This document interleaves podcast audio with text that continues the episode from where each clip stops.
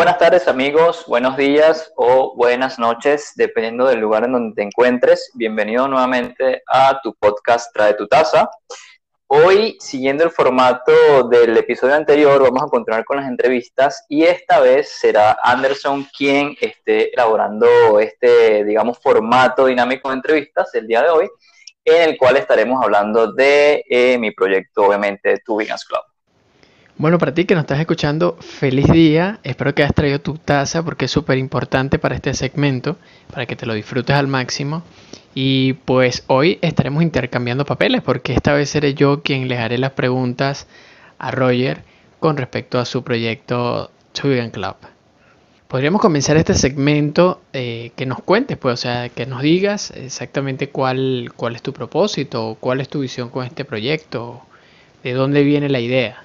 Fíjate, este, bueno, para no alargarnos tanto, porque es una historia bastante, digamos que si me, me, pongo atrás, atrás, atrás, o sea, desde donde yo quise ser primero vegetariano, pues estaría hablando desde hace mucho tiempo. Me voy a ir y me voy a centrar, eh, digamos que netamente, eh, cómo nace este proyecto de eh, Two Vegans Club. Creé una página vegana en Instagram, en donde diariamente estoy posteando recetas, tips, cómo ayudar a las personas.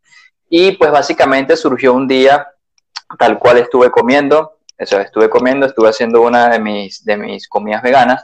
En ese tiempo yo me encontraba en una transición, obviamente ya estaba dejando poco lo que era el, el tema de la carne y pues me estaba entrando al mundo del veganismo.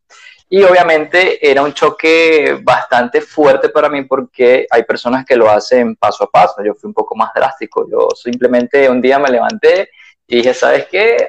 Oh, hasta hoy como carne, hasta hoy como pollo y hasta hoy. O sea, hasta hoy me termino de comer lo que está en la nevera y ya no se compra más carne. entonces, entonces, básicamente lo que sucedió es que eh, tenía la idea, tenía la idea rondándome la cabeza, si creaba una página, porque siempre me ha llamado mucho la atención el tema de, de dar a conocer, o sea, de dar a conocer eh, tu, tu, estilo de vida, qué estás haciendo, qué estás comiendo, este, si te ejercitas, si tomas café, cómo haces el café, si, si, obviamente nos metemos en materia del café. Y entonces básicamente fue eso, un día estuve haciendo comida, o sea, la comida eh, regular que siempre hago para el trabajo, para la cena, para el desayuno, y dije, nada, voy a crear, o sea, voy a abrir esta cuenta de Instagram este, de hecho, estuve pensando entre una cuenta de Facebook e Instagram, pero este, no soy muy amigable con Facebook, digamos, entonces dije, nada, Instagram creo que es la cuenta que más se parece a mí, es la más dinámica y es la que eh, pienso que puedo este, trabajar con esta idea que yo tengo. Entonces, básicamente fue eso, fue un día, fue un día este, cocinando, vi la comida, me pareció bonita y tomé la primera foto. Obviamente, en ese tiempo, no, no tenía esa, ese conocimiento de lo que era la fotografía gastronómica, por así decirlo. Obviamente no soy fotógrafo gastronómico, pero he tratado, he tratado de leer un poco al respecto. Y pues básicamente fue eso. Digo que el motor para arrancar ese proyecto, que es esta página de Instagram, mostrarle al mundo qué es lo que estoy comiendo diariamente eh, de una forma fácil, ¿ok? Y rápida de, de, cocinar y de mostrar una receta. De mostrar qué es lo que estoy comiendo en mi almuerzo, o en mi desayuno, o en mi cena, y aprovechar ese estilo de vida, y ese estilo de vida, que es algo que hablamos en el, episodio anterior, aprovechar ese estilo de vida en donde me estoy adentrando y pues mostrarle, eh, digamos que a las personas qué es lo que estoy comiendo, cómo estoy haciendo el cambio, cómo es la transición, etcétera, etcétera. Oye, qué bien, qué bien, súper genial ese hecho de que tomas lo que tienes, siempre me ha entusiasmado esa idea y haces lo que, lo que en realidad quieras eh, partiendo de allí, pues le das play y listo. Una de las cosas que también me ha llamado la atención y esta podría ser una de las primeras preguntas es ¿por qué Vegan Club? O sea, ¿por qué dos veganos o por qué este club de dos veganos? Sí, mira, esto empezó porque eh, yo lo comencé, por supuesto, con mi novia. Ella también, bueno, ella tenía, le estaba rondando también el tema de la idea en la cabeza de ser eh, vegana, de, hacer el cambio. Este, de hecho, ella era la que me había dicho desde muy antes de, de ¿sabes?, de, iniciarnos en ese paso. Y ese, ese nombre como tal nace de eso, nace este, de esas dos personas, que donde viene el tú, el vegans, obviamente de, la parte vegana, y el club porque lo veía como, como digamos, como, como un team. Entonces, claro, no quería usar la palabra team para no ser tan cliché. Entonces dije, bueno, un club, un club es, obviamente lo conforman más de dos personas. Entonces dije, bueno, tú de nosotros dos, el Vegans de veganismo y el club porque obviamente podemos hacer, podemos conformar un club.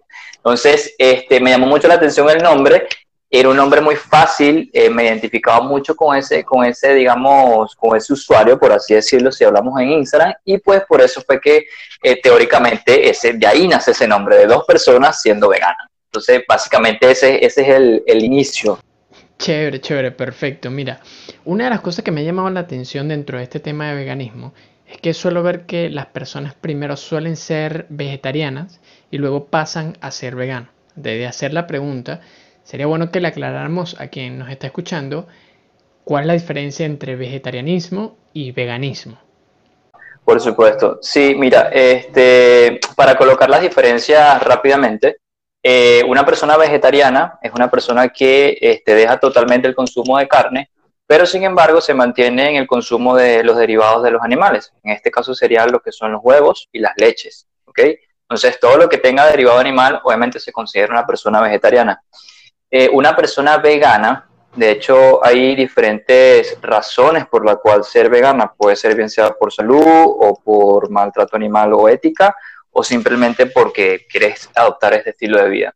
Entonces, eh, una persona vegetariana se deja totalmente el consumo de carnes. Cuando hablo de carnes, hablo de pollos, pescados, carnes rojas, etcétera pero se mantiene consumiendo el consumo de derivados animales, lo que son leches y huevos, entre otros. Y una persona vegana eh, aparta totalmente, o sea, ya deja de consumir todos los derivados que son animales, por así decirlos, pero eh, también entra la parte de que el veganismo es, una, es más que todo una filosofía de vida. O sea, si tú lo ves desde ese, desde ese punto, es más que todo una filosofía de vida y este, rechazas tanto el consumo de carne, también rechazas como el maltrato animal, es decir, dejas de ir a, digamos, a circos, a zoológicos, a eventos donde, donde intervengan animales y, y, digamos, humanos, por así decirlo. Entonces, no solamente es dejar el consumo de carne, sino este, mantener tu postura ética en donde si tú ves que están haciendo algún tipo de maltrato animal o están explotando al animal, entonces eh, allí entra esa parte de filosofía vegana. Entonces, básicamente esas son las dos diferencias. Claro, no estoy diciendo que una persona vegetariana eh, no se oponga a lo que es el maltrato animal. Claro que sí, eso sucede mucho y pienso que hay muchísimas personas que se mantienen en el vegetarianismo este, con esa posición este, moral o ética pero sí hay ciertas diferencias entre, esas dos, entre esos dos, digamos, conceptos que, que, nacen allí. Entonces, básicamente es eso, una persona vegana rechaza todo lo que es cualquier derivado animal y también todo eh, lo que es el maltrato animal. Y una persona vegetariana pues se mantiene comiendo ciertos tipos de, derivados eh, de animales como tal. Chévere, ahora estando contextualizado el tema, ahora sí viene la pregunta que te quería hacer y es, ¿Por qué tú decidiste hacer este cambio tan drástico entre el vegetarianismo y el veganismo? O sea, ¿por qué tú lo hiciste de repente? O sea, pasaste de comer carne a ser vegano directamente. Digamos que primero soy una persona un poquito más, bueno, soy un poco más drástico en, ese tipo de, cambios y de circunstancias. Obviamente, obviamente no aconsejo que lo hagan de esta manera. ¿Por qué? Todo tiene que tener una transición y todo tiene que tener un paso a paso. O sea, recuerda que tú le estás cortando un tipo de proteína a tu cuerpo, en este caso es la carne, para darle eh, de comer otro tipo de proteína, en este caso va a ser la vegetal. Entonces, obviamente, eh, tu, tu, cuerpo necesita adaptarse a ese cambio que le estás haciendo.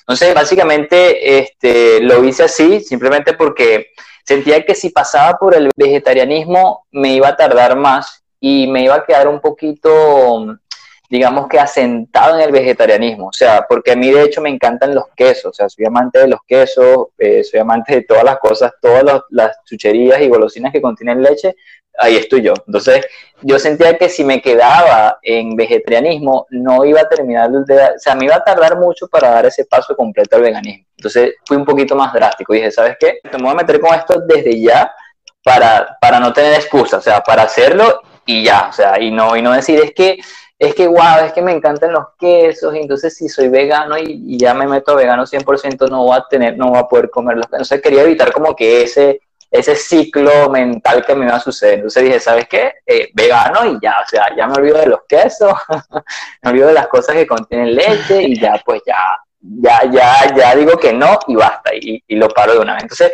creo que fue eso, fue eso de que por miedo a quedarme ahí, este, digamos, estancado, decidí simplemente dar el paso completamente a, ese cambio de, de, una persona omnívora, que, que, que se le llama a las personas que comen carne, a ser vegano ya 100%. Creo que fue eso, si me pongo a resumir y a pensar, creo que fue básicamente eso. Pues está bastante chévere. Y bueno, creo que también lo que ayudaría en ese caso, eh, tú que comenzaste en pareja, ayuda a que como esa otra persona también esté en la misma onda, de alguna forma se van motivando los dos al mismo tiempo, por decirlo de una manera. Y bueno, con respecto a esto de, pasar drásticamente del vegetarianismo al veganismo, yo he visto en, algunos casos que las personas primero hacen como que esa transición poco a poco. De hecho, yo sigo a alguien que también escucha un podcast y ella cuenta eh, cómo fue su transición. Primero ella comenzó siendo pesetariana, luego pasó que, son las comen solo peces eh, en cuanto a carnes. Eh, luego pasó a ser vegetariana, considerando que consumías huevos y leche o derivado de la leche, derivado de animales. Y luego pasa a ser vegana, que ya es lo que tú estás explicando en este caso. Claro, en este caso que cuento, ella decidió hacer su transición sola, no tuvo de repente esa persona cercana con la cual comenzar y también explica su experiencia de que, bueno, tuvo sus novatadas, como nosotros le decimos, y poco a poco fue aprendiendo para adaptarse a este estilo de vida. Claro, como todo, cada quien a su ritmo, cada quien a su forma. Eh, hay quienes lo harán así de drástico, como habrán unos que hacen su transición poco a poco. Y qué bueno que tú aclaras que no recomiendas el que sea drástico, ¿no? Pero lo que sí es cierto y tenemos que considerar siempre es que muchas veces se entra en este estilo de vida sin mucha información. Y es súper importante que cuando vamos a hacer un cambio en lo que sería nuestro estilo de vida, es bueno estar informado. Por eso en ocasiones esta transición poco a poco sucede para que las personas tengan el chance de irse educando al respecto. Lo bueno hoy en día con este tema de la globalización, el acceso a Internet, es que la, la información en sí está mucho más accesible. Y esto permite tú de repente escuchar experiencias de otras personas o recomendaciones de otras personas que de repente facilitarían tu proceso. Y bueno, ya pasando a la siguiente pregunta que sospecho que, te va a parecer interesante es, ¿tú crees que si la población a nivel mundial cambiara de manera muy drástica a ser vegetariano, esto tendría una repercusión considerable dentro de, la existencia en este planeta? Pues a nivel general, ¿cree que causaría un impacto significativo?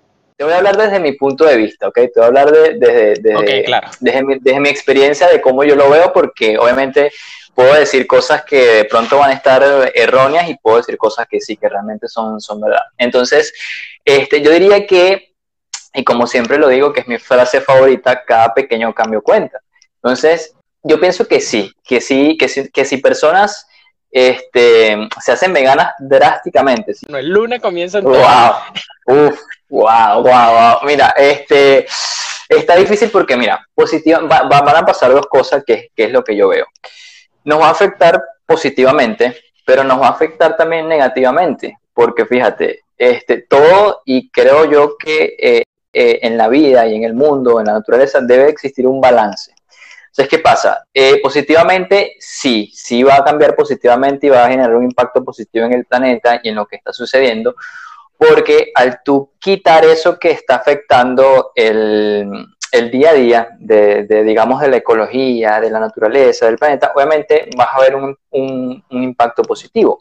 Sin embargo, como todo siempre tiene que tener un balance, un, digamos que puedo poner el ejemplo del yin y el yang, todo lo bueno tiene algo malo y todo lo malo tiene algo bueno, este, también nos vamos a ver afectados en el sentido en el que no creo, y estoy casi o 100% seguro, que el planeta pueda este, sustentar a tantos veganos en el mundo. ¿Por qué? Porque van a pasar, eh, va a ocurrir que va a haber una, una demanda tan grande de, de, vegetales y de cosas que, que, obviamente hoy en día no se, no se producen en cantidades, entonces lo que va a hacer es que en vez de, eh, digamos, de, impactar positivamente, creo que va a ser más lo negativo que lo positivo, porque todo siempre, siempre tiene que tener un balance. O sea, no estoy diciendo de que, de que las personas que ya son veganas, este, pues tengan que volver atrás y comer carne, no, pero creo que todo tiene que tener un balance y todo tiene que ser eh, paso a paso y, y hacerlo, digamos que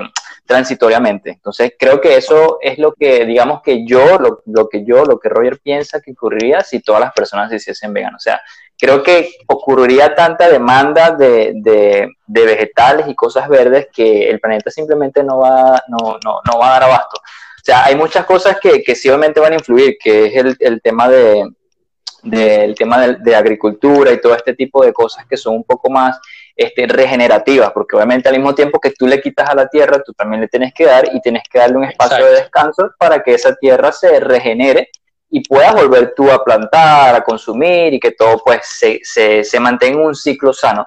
Entonces creo que este, sí, o sea, en conclusión sí afectaría positivamente, pero llegaría un punto en donde vas a empezar a ver lo negativo, porque no, o sea, y ocurre también otra cosa, es que el, el, para mí el mundo está sobrepoblado, o sea, hay mucha sobrepoblación. Mm. Entonces, ¿qué es lo que pasa?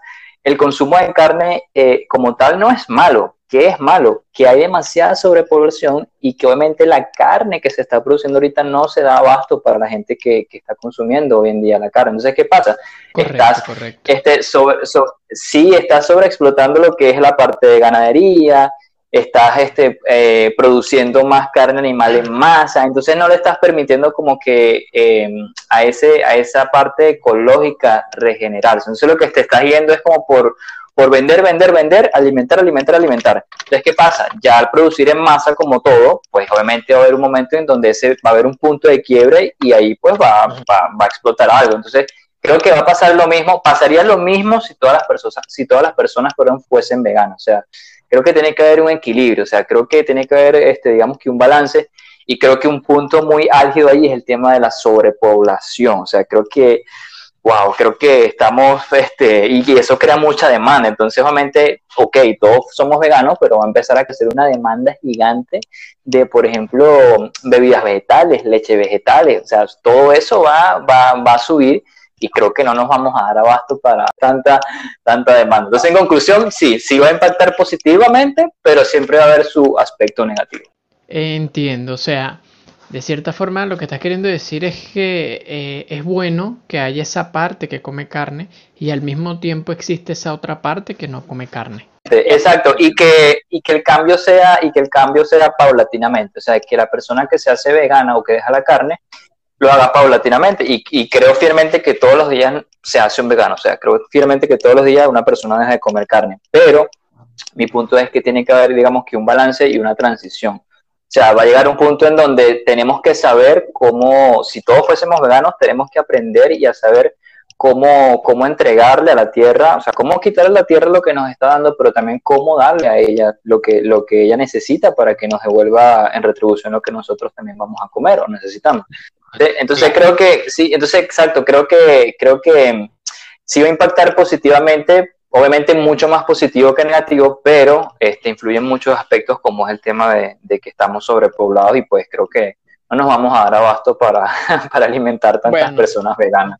Sí. Yo veo dos puntos allí. El primero es eso que tú estás mencionando de que no le estamos devolviendo a la tierra lo que nos está dando. Ya está sucediendo con el tema de los animales, ¿no? Ya estamos viendo de manera significativa que estamos consumiendo más animal de lo que se es capaz de, bueno, no voy a decir producir, ¿no? De, de alguna manera mantener este, este tema comercial con los animales, porque ellos se producen solos, obviamente ellos tienen el mismo poder que tenemos nosotros de poder procrearse sin necesidad de ayuda. Y el segundo, que fue una de las cosas que yo consideré cuando decidí hacer este equilibrio entre el consumo de carne y vegetales, es si todos dejaran de comer drásticamente carne, ¿qué pasaría con aquella que está siendo procesada en este momento? Porque hay que ser consciente de que la industria, al no ver demanda, puede ser tan cruel como que, bueno, nada, esa carne se perdió. Y otra cosa que va a impactar ahí es el tema económico, porque al tú cesar esas claro. operaciones de esas industrias, vas a afectar económicamente a los países que, que, que, exportan o que importan carne. Entonces, ¿qué pasa? Eso también va a afectar el tema de la bolsa, o sea, todo, todo el mercado como tal, o sea, eso va en cadena. O sea, si tú paras una producción sí. de algo, eso va a ir en cadena. Pasa con, si vamos, si, si, hablamos, si hablamos del café también, si paras una producción de café, se va a, ir, se va, se va a ver afectada en cadena. Entonces, este, la economía obviamente es, se va, o se viene, o obviamente se va a venir abajo porque obviamente no, no se va a poder mantener eso que ya se produjo y le va a dar un impacto durísimo a la economía de, de cada país, de los países que, que, son productores, grandes productores de, de, carne. Sí, de hecho hace poco estaba viendo un programa que hablaba sobre el ecosistema, porque si nos ponemos a analizar, todo es un ecosistema, o sea, a fin de cuentas todo es sistemático.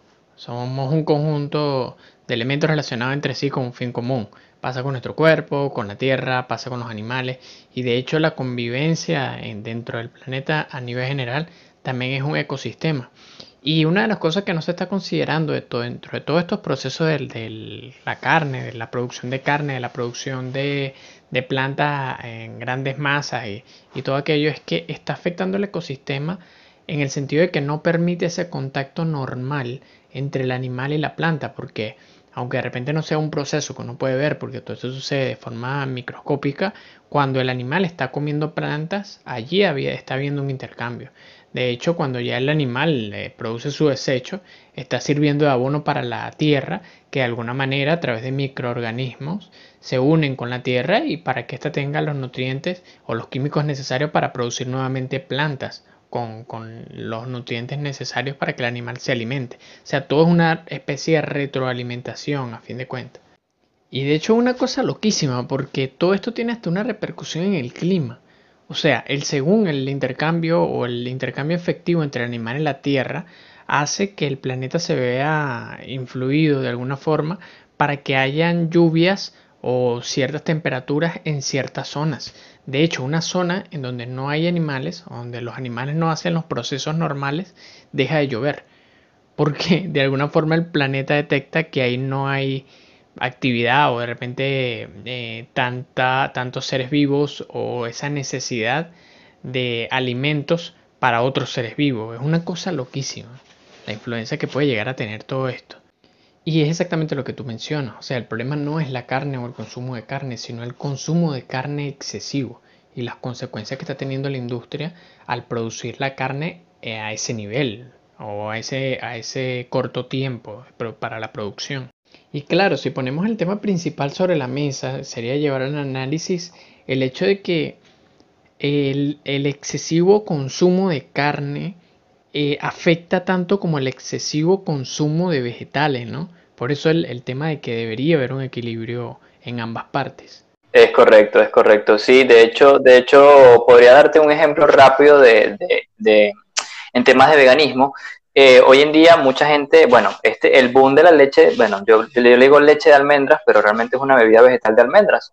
El, boom con el tema de, este tipo de bebida vegetal, la base de almendras, tiene muchísimo tiempo viniendo desde el tema de, de las personas que hacen ejercicio, de que es más saludable y todo aquello.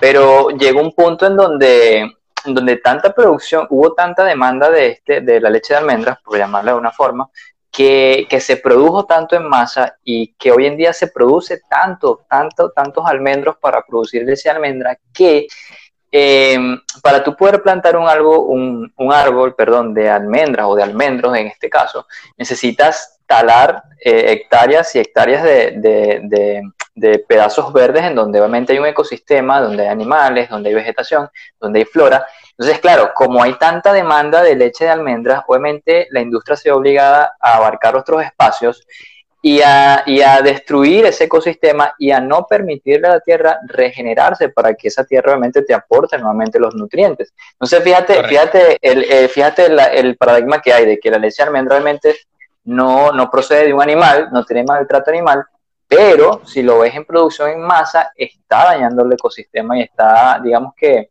aportando, haciendo un aporte negativo al planeta, a pesar de que es una leche que proviene de plantas. Entonces, fíjate cómo, cómo hay vertientes también dentro del veganismo que también influyen negativamente en, en, lo que es el planeta. Entonces, a eso iba cuando me preguntaste qué pasaría. Entonces, fíjate, fíjate en ese ejemplo, qué pasaría. Imagínate la gran cantidad de, de bebidas vegetales que se van a tener que producir, solamente hablando de bebidas vegetales, no estoy hablando de, de, verduras, de no, estoy hablando de bebidas vegetales. Imagínate la cantidad de, bebidas vegetales que tienen que eh, producirse en masa si todas las personas fuesen veganas. O sea, si ya se está haciendo eso con el tema de la leche de almendras, imagínate la gran cantidad de cosas que, que se tendrían que hacer, que tendría que hacer la industria para abarcar toda esa demanda que va a ocurrir si todos fuésemos veganos. Entonces ese es mi punto, tiene que haber a un equilibrio.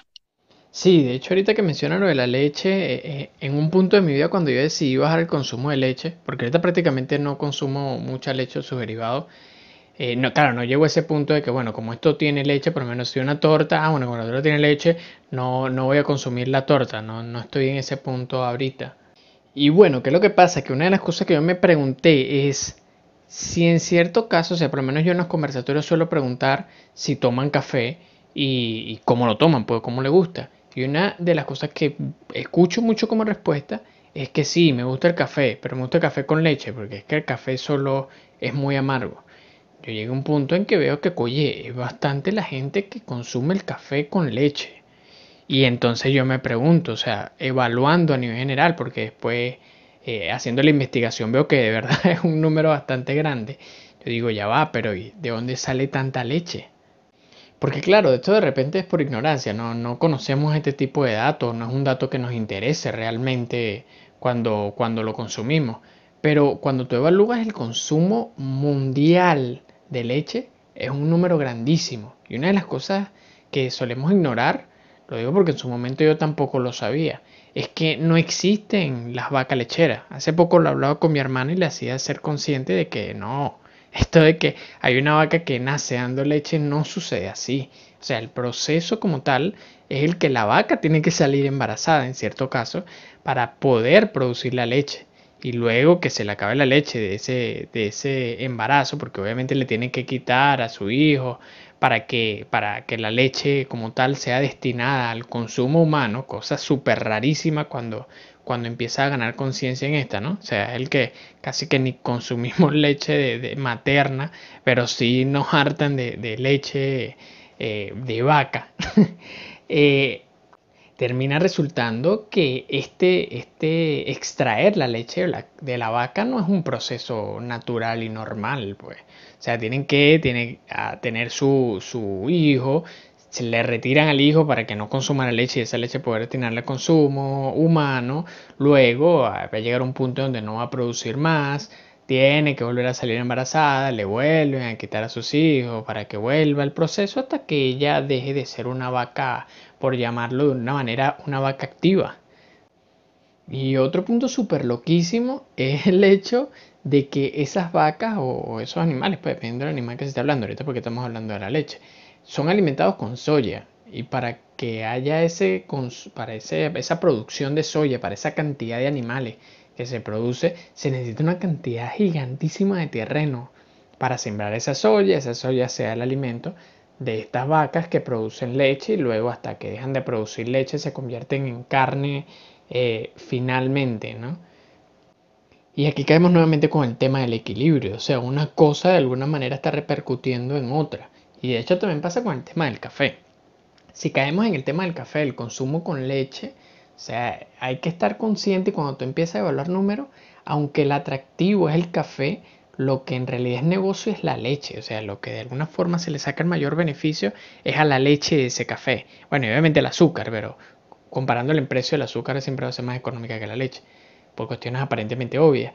Pero eh, el café, a pesar de ser el que más aporta en cuanto a nutrientes, en lo que sería un café con leche, es el más económico y a fin de cuentas es el que, el que menos provecho, y lo pongo entre comillas porque ahorita está también otra ola del tema de, café de especialidad, pero generalizando un café comercial, eh, es al que menos se le, se le saca el provecho dentro de todo este comercio. Pues. Aquí el boom o, el, o, o la, clave del éxito, eh, del éxito, entre comillas, está en lo que produce la leche, o sea, en, la cantidad de dinero que se le puede sacar a la leche. Y fíjate todo lo que repercute la producción de leche, o sea, considerando la leche de vaca o considerando estas bebidas eh, vegetales que también se le llaman leche. Y aquí ya partimos para la siguiente pregunta, porque esto era una especie de, introducción. No sé si, si quieres finalizar con algo esta parte de la pregunta. Mira, este, bueno, para cerrar el tema de, lo que, bueno, lo acabas de mencionar, eso, eso último que dijiste es el consumo, digamos, consciente. O sea, creo que como ya lo comenté antes, tiene que haber un balance.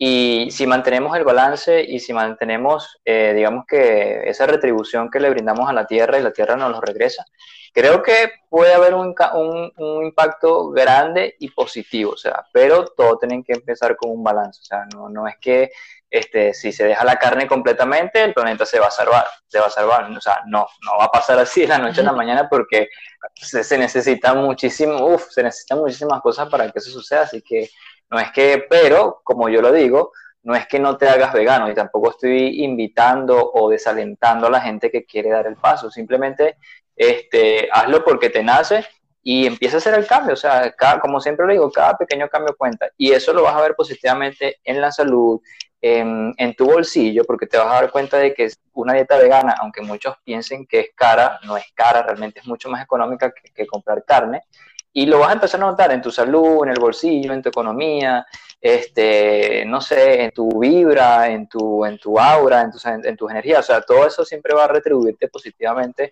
si lo sabes hacer, si lo haces paso a paso y si mantienes un balance. Esa es mi conclusión respecto a, ese, a esa última pregunta. Sí, totalmente de acuerdo, totalmente de acuerdo. Y bueno, esta, esta pregunta que viene, como dije ya, es introductoria a lo que estábamos hablando anteriormente. Es, ¿Consideras que es necesario cambiar la mentalidad para ser vegano? Es decir, eh, es necesario que si un día tú decides ser vegano, estar consciente de que tu mentalidad tiene que ser otra. ¿Tú crees que, es así o, que simplemente un día uno llega y dice, bueno, soy vegano y, listo? y yo sigo pensando como antes y, y, me va a ir bien.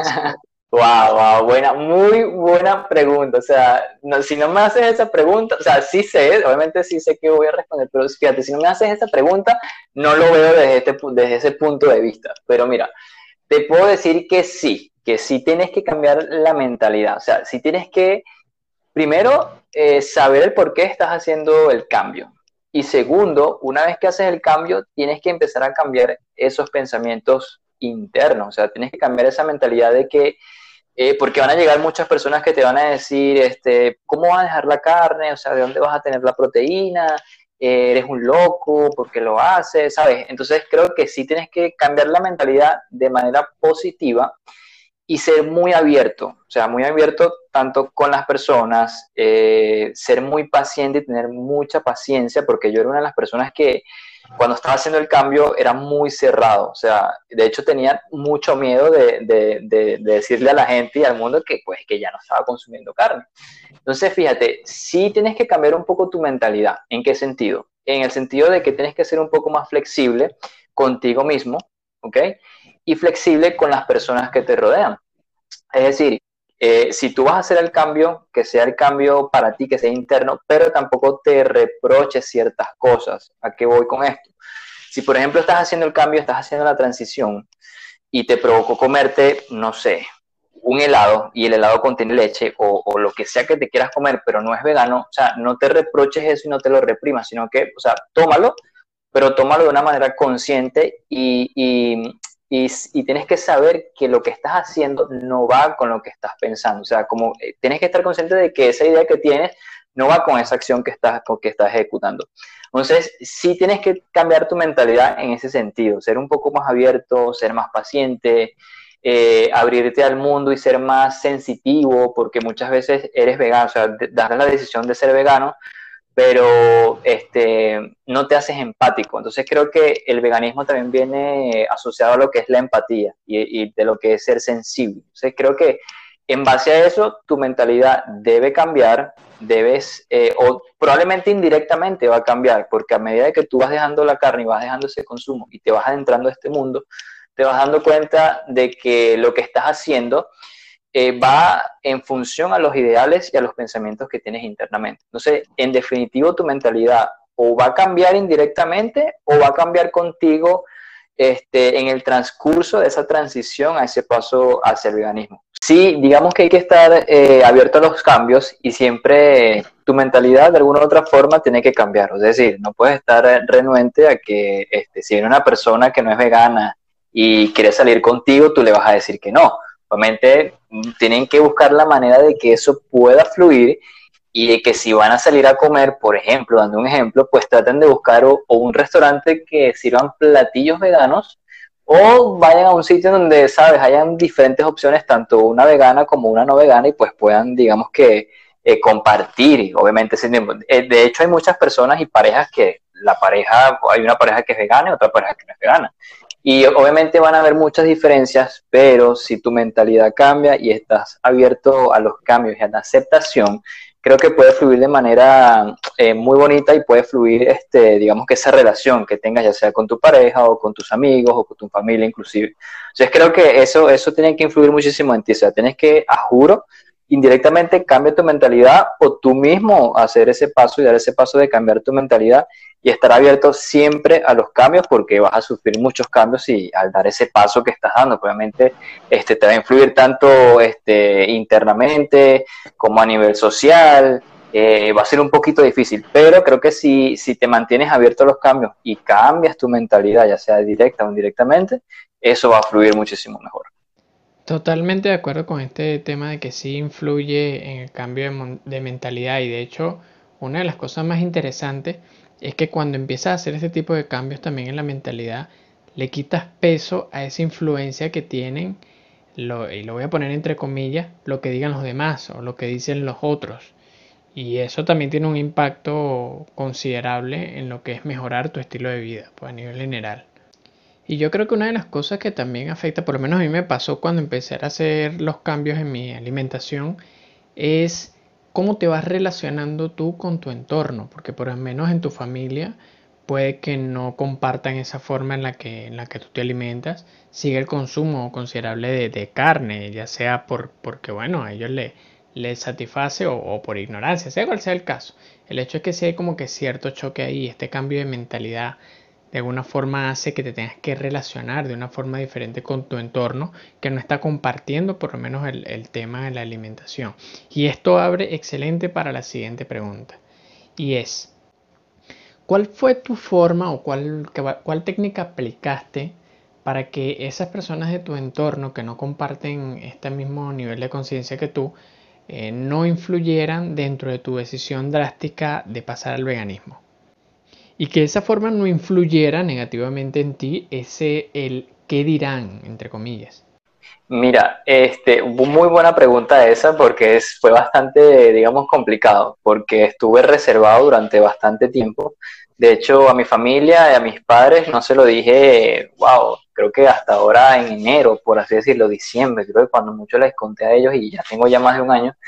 Y creo que una de las estrategias que más me funcionó es, este, digamos, mostrar poco a poco el cambio que estás haciendo. Es decir, mostrar un poquito de eso que estás haciendo, pero al mismo tiempo dar, dándole a entender a la gente el por qué lo estás haciendo. Es decir, que ellos se den cuenta de que hay una razón lógica y hay una razón coherente de por qué uno o la persona que lo hace cambió ese estilo de vida o cambió en mi caso drásticamente ese estilo de vida. Entonces, creo que es enseñarle al mundo de manera paulatina o al menos a tu círculo, digamos, de amigos o, de las personas que te rodean, es poco a poco irles enseñando y también haciéndoles entender tu posición. Es decir, eh, demostrándole poco a poco y paso a paso el por qué lo estás haciendo. Es decir, el por qué dejas de comer carne, mira, lo estoy haciendo por esto eh, por qué ya no este, apoyo la violencia animal, lo estoy haciendo por esto. Entonces creo que una de las estrategias que más me funcionó fue eso, o sea,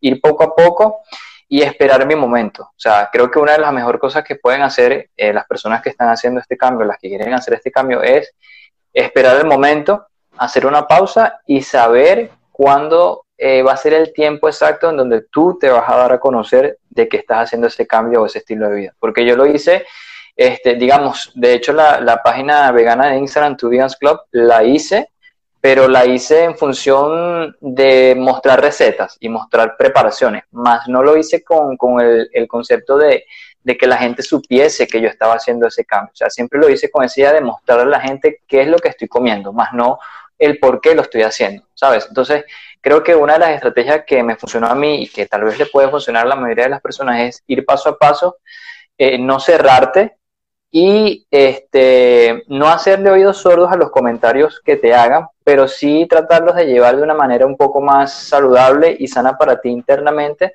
y también sana para los demás. Es decir, no caer en una guerra con las personas que siguen comiendo carne. Entonces, creo que esa es una de las estrategias o consejos más bien que podría dar a las personas de que, de que si lo van a hacer, lo hagan poquito a poco, o sea, lo hagan poco a poco y vayan mostrando poco a poco lo que están haciendo, porque si te lanzas al mundo de un solo golpe, te van a atacar tanto que te vas a abrumar y no vas a saber cómo defender tu posición ética de plano a eso que te están mencionando. Entonces, tienes que, digamos que saber por qué lo estás haciendo, conocerte tú, y allí es donde vas a empezar a mostrar poco a poco qué es lo que estás haciendo, o el por qué, por qué lo estás apoyando, o el cambio que estás haciendo. Entonces, creo que la estrategia es hacerlo paso a paso, ser abierto y ser también empático con las personas que no, que no, que no son veganas, o sea, este, entender su posición, pero también tratando de, ¿sabes?, de, de, llevarla, como digamos, entre comillas, la fiesta en paz, obviamente, y no caer en guerras ni, ni, ni en discusiones con esas personas.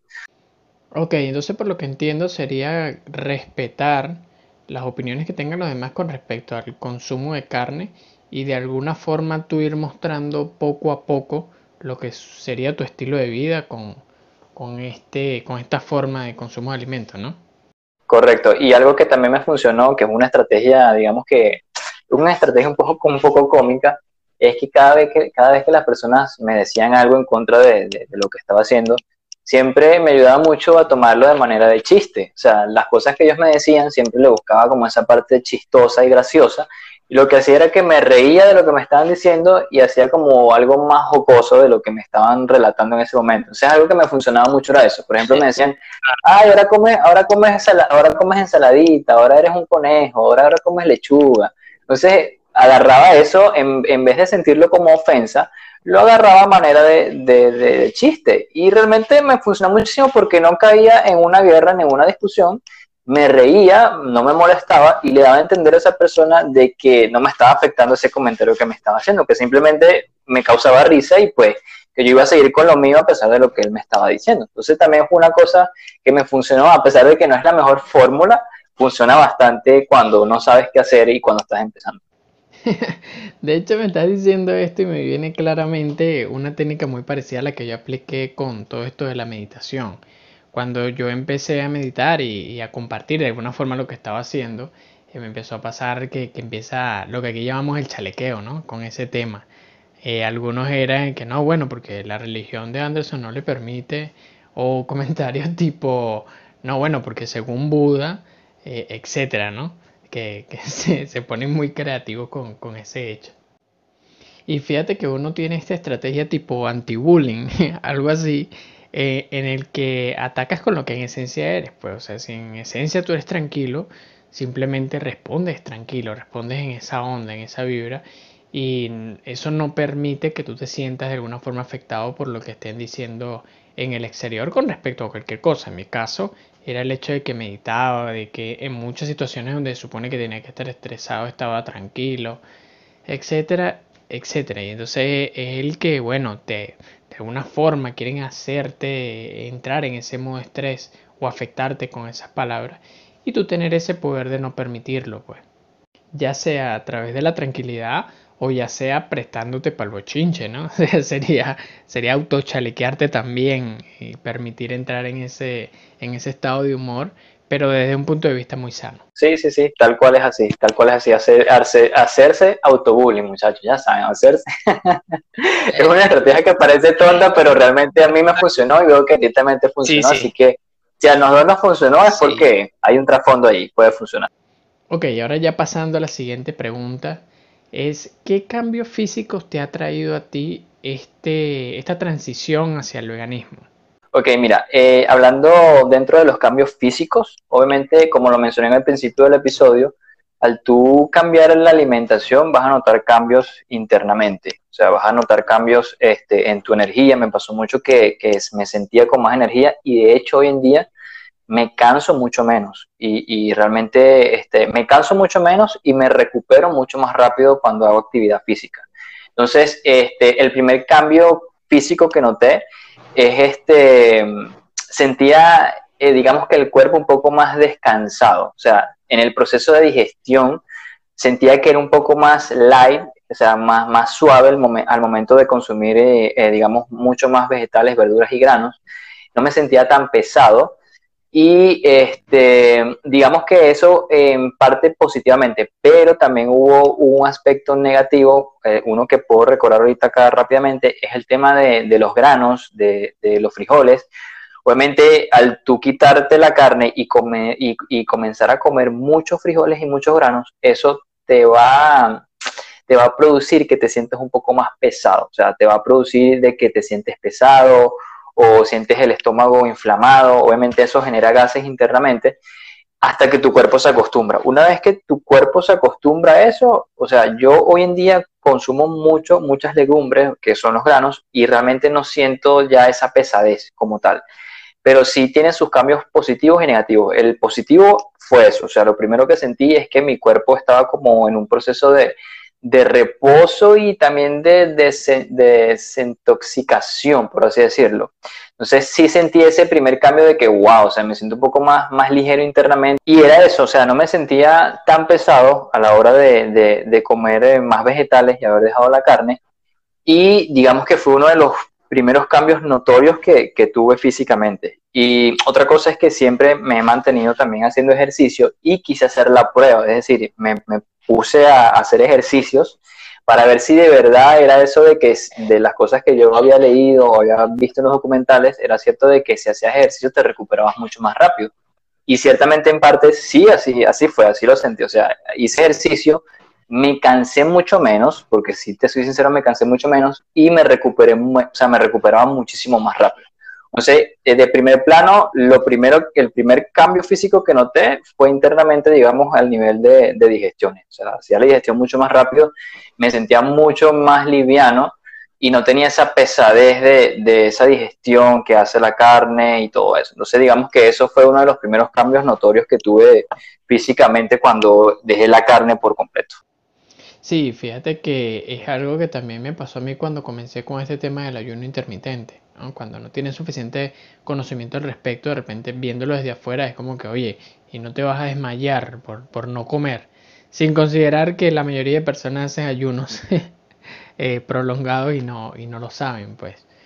Y eh, todo esto muchas veces viene por la falta de conocimiento en dichos temas y esos temores o esos miedos que generalmente da eh, ya sea el cambio de, tipo de alimentación, es decir, que ahora vas a dejar de consumir este tipo de proteína para consumir este otro tipo de proteína, o en cierto caso de que necesitas de alguna forma dejar algunos espacios de no comer o para no comer y el cuerpo pueda hacer sus procesos normales en esos tiempos de, de ausencia, ¿no?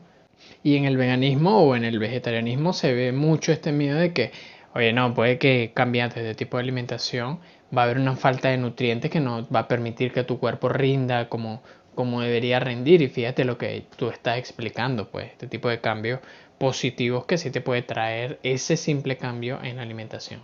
Comer más vegetales, pues. Y bueno, ya finalizando este tema y esta serie de preguntas que iban enfocadas a lo que era el veganismo como tal, porque mi intención aquí era que primero contextualizáramos a, nuestros oyentes sobre este tema del, del, vegetarianismo y el veganismo antes de entrar a las preguntas más específicas y concretas con respecto a tu Vegan Club, la pregunta siguiente sería, ¿a qué tantas personas quieres llegar con tu Vegan Club?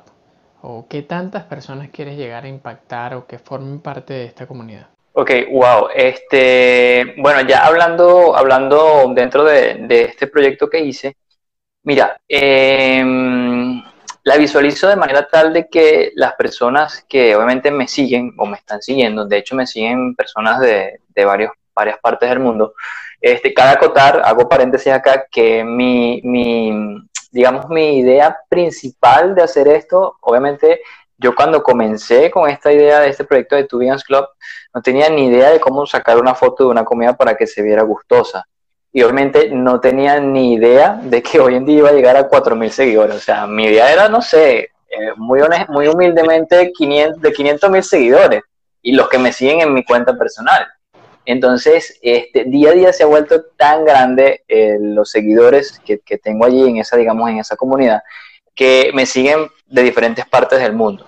Pero creo que creo que si, si trabajo en base a eso, o sea, si se trabaja en base a ese proyecto que tú quieres hacer o que quieres darle a mostrar a las personas, creo que sí va, va a haber un crecimiento considerable y notable, porque obviamente yo lo hice este, en base a que, a que yo quería crear un círculo o, llevar esta cuenta al público vegano, o sea, nunca me, me, me fajé o, o me, me fijé hacerlo para esa parte, para, ese, para esos conocidos o ese círculo que tengo allá de personas que no son veganas.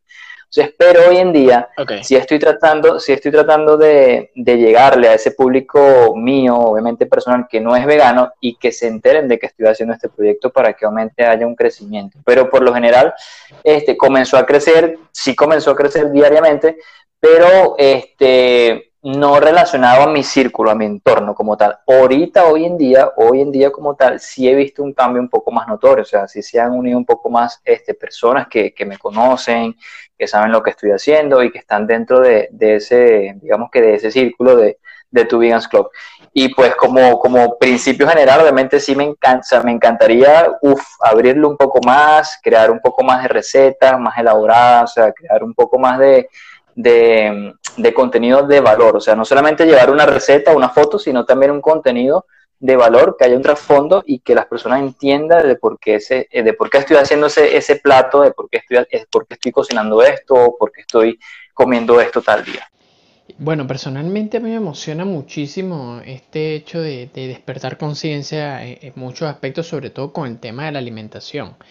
Eh, personalmente por los cambios que yo he hecho, me he dado cuenta que efectivamente el cuerpo reacciona y funciona de manera diferente y sobre todo muy positiva cuando ingieres más vegetales, sobre todo los vegetales verdes. Es bastante interesante. Y bueno, ya para ir eh, cerrando esta serie de preguntas y partiendo del hecho de que tiene algo muy positivo el, el aprovechar este tiempo de pandemia para conectar con las personas con un propósito y no de manera así obligada, sino el que, mira, yo estoy haciendo esto y me está funcionando eh, bastante chévere.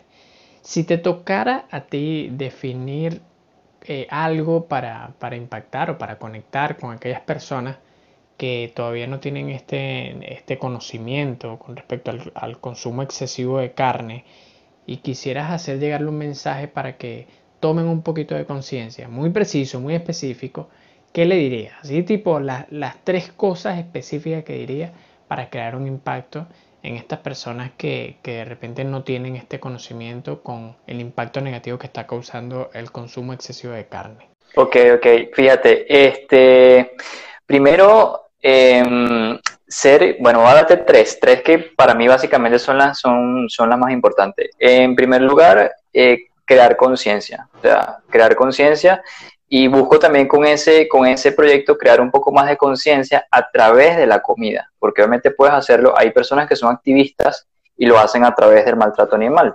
En mi caso, me gusta más hacerlo a través de la comida. O sea, eh, crearte conciencia a través de la comida y demostrarte de que haciendo esta comida con ciertos elementos, puedes nutrirte de manera tan eficiente o, o inclusive más óptima que consumiendo carne. Entonces, creo que, que en ese sentido sería este, concientizarte, ser un poquito, hacerte entender de que tienes que ser un poquito más consciente de eso, pero a través de la comida. O sea, que quiero que, quiero que ese mensaje llegue a través de, digamos, de, de, mostrar un plato gustoso, bonito, vistoso, y que la gente entienda y diga, wow, él lo hace, eh, come bien, se ven unos platos ricos, y al mismo tiempo creas un poco más de conciencia. O sea, al tú llegarle por ese, por ese camino, indirectamente vas a llevarlo al camino del maltrato animal. De, dice, wow, o sea, voy a dejar de comer carne me, porque me gusta cómo se ven los platillos de, él, pero entonces al mismo tiempo indirectamente también te lleva a, lo que es el, tema del maltrato animal. Ese en, primer, en principio sería la, la número uno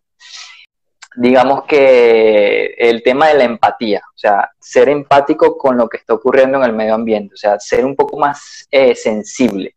Sea, no hacerte oídos sordos ni hacerte el ciego a lo que está sucediendo, porque muchas personas eh, son muy cerradas y dicen, yo no voy a dejar el consumo de carne, a mí me encanta la carne, y son un poquito más cerradas. Entonces trato también de hacerle entender a, a esas personas que, ok, te gusta la carne, consumes carne, pero este, tienes que, eh, digamos, ser un poquito más sensible y más empático con lo que está ocurriendo. O sea, no, hacer, no, no, ser tan, no hacerte tan oídos sordos a lo que está sucediendo, porque nos está afectando a todos, tanto a ti que consumes carne como a las personas que no consumen carne. Entonces, este, creo que, eh, eh, digamos que impactar de manera positiva en ese aspecto, en la parte eh, sensible y empática.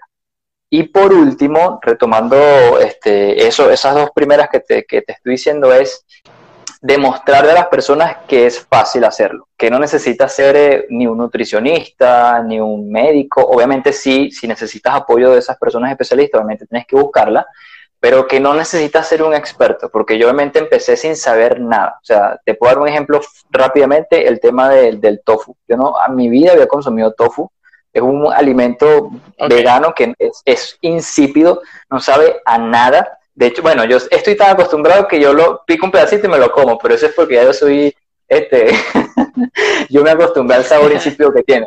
Pero es un sabor que no, es algo que no sabe absolutamente a nada. Entonces, tienes que, este, como lo mencioné anteriormente, estar abierto también a los sabores y a los cambios que estás produciendo. Obviamente, no en el, en el mundo vegetal es muy difícil encontrarle ese, ese sabor a carne. Sin embargo, está tan adelantada la tecnología este, que hay cosas y alimentos que se parecen tanto a la carne y tienen tanto sabor a carne, que de hecho esto pudiese ser hasta un episodio donde pudiésemos hablar de eso.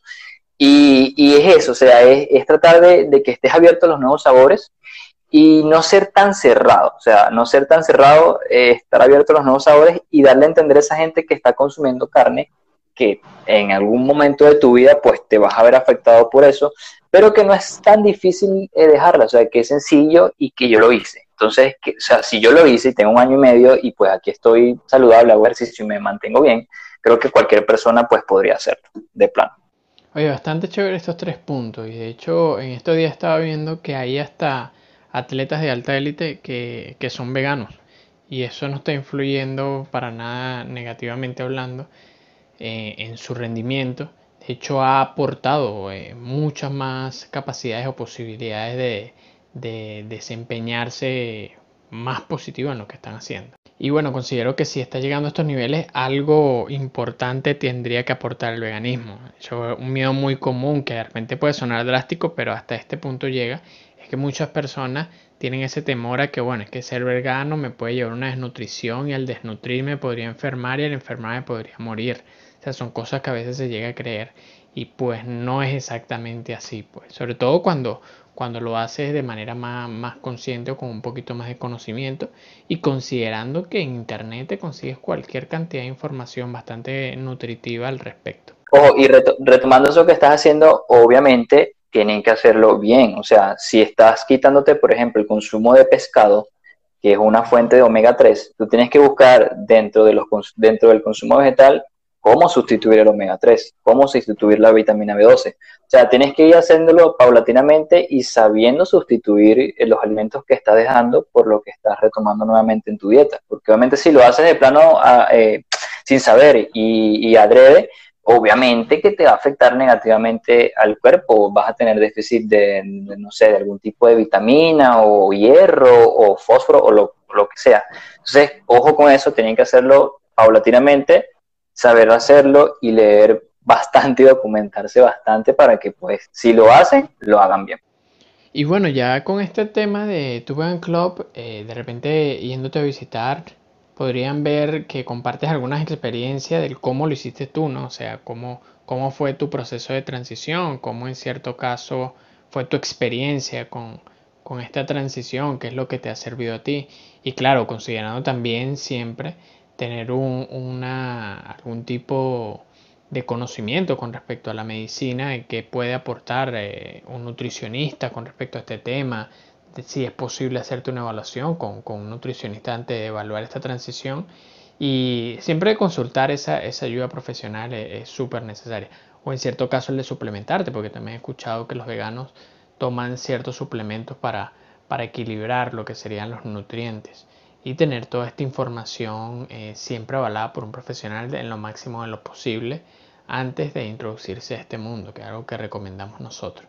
Y bueno, ya considerando estas tres recomendaciones, que es el hecho de tener conciencia con respecto a tu consumo, lo que sería la empatía con tu entorno, el ambiente a nivel general, y el hecho de que es fácil hacer este tipo de cambios que puede aportar muchísimo a tu realidad, hay que considerar que el, tema del sabor, ¿no? Muchas veces eh, vemos esto como que, bueno, comer vegetales es totalmente insípido.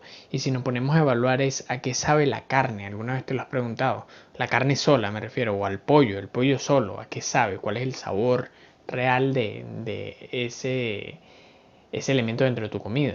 Y nos vamos a dar cuenta que mucho de lo que comemos en realidad tiene el sabor que tiene gracias a los condimentos o a los complementos o la forma en la que complementamos dicho alimento. Entonces dentro del veganismo creo que pasa algo, algo muy parecido. O sea, tenemos cualquier variedad de condimentos, especias de la que podríamos utilizar para saborizar a nuestro gusto sin que sea desagradable como tal, sobre todo al, al inicio. Sí, es correcto. O sea, la carne, nadie se come un pedazo de filete a la plancha sin al menos ponerle sal o una milanesa de pollo a la plancha sin, sin al menos sal o pimienta, o sea, es insípida.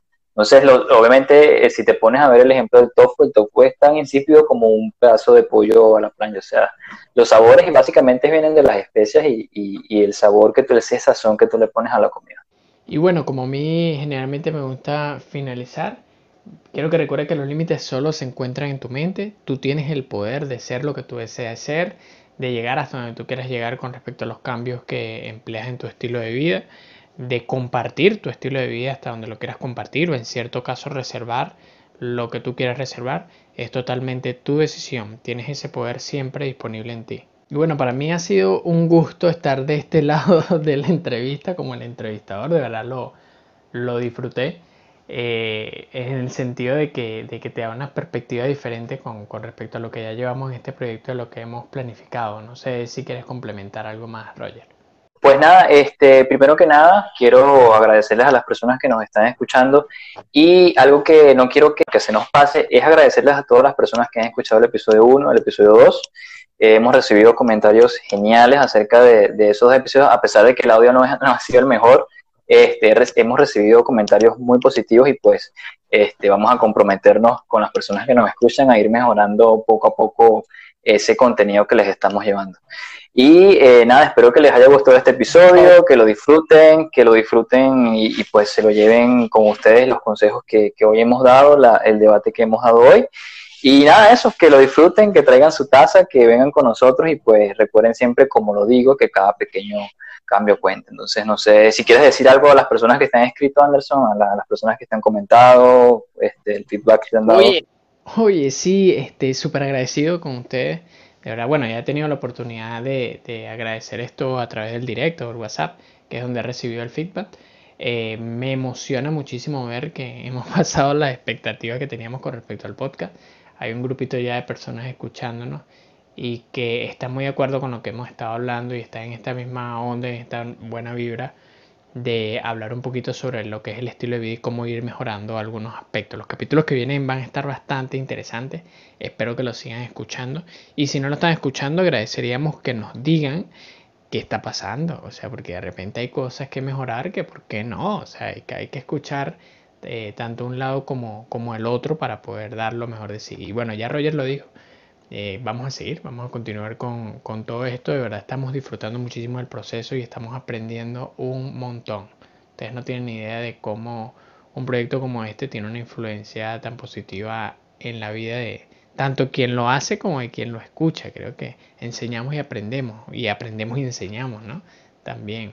Por supuesto. Nada, amigos, muchísimas gracias. Que estén bien. Gracias por acompañarnos y hasta el próximo episodio. Bye bye.